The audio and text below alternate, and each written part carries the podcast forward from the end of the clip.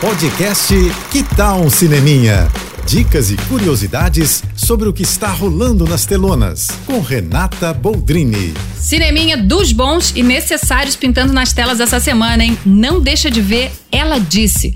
Pois é, cinco anos após o mundo tomar conhecimento e ficar chocado com os casos de abuso contra o badalado produtor de Hollywood Harvey Weinstein, a história revelada por duas jornalistas do The New York Times chega aos cinemas. E a gente vai poder entender um pouco como foi esse processo de apuração e reportagem que rendeu para elas o prêmio mais importante do jornalismo norte-americano, o Pulitzer, em 2018.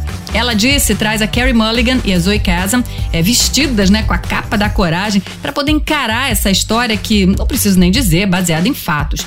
É um retrato mais que necessário de um sistema que falhou em proteger as vítimas, mas não hesitou em abafar o criminoso por tantos anos.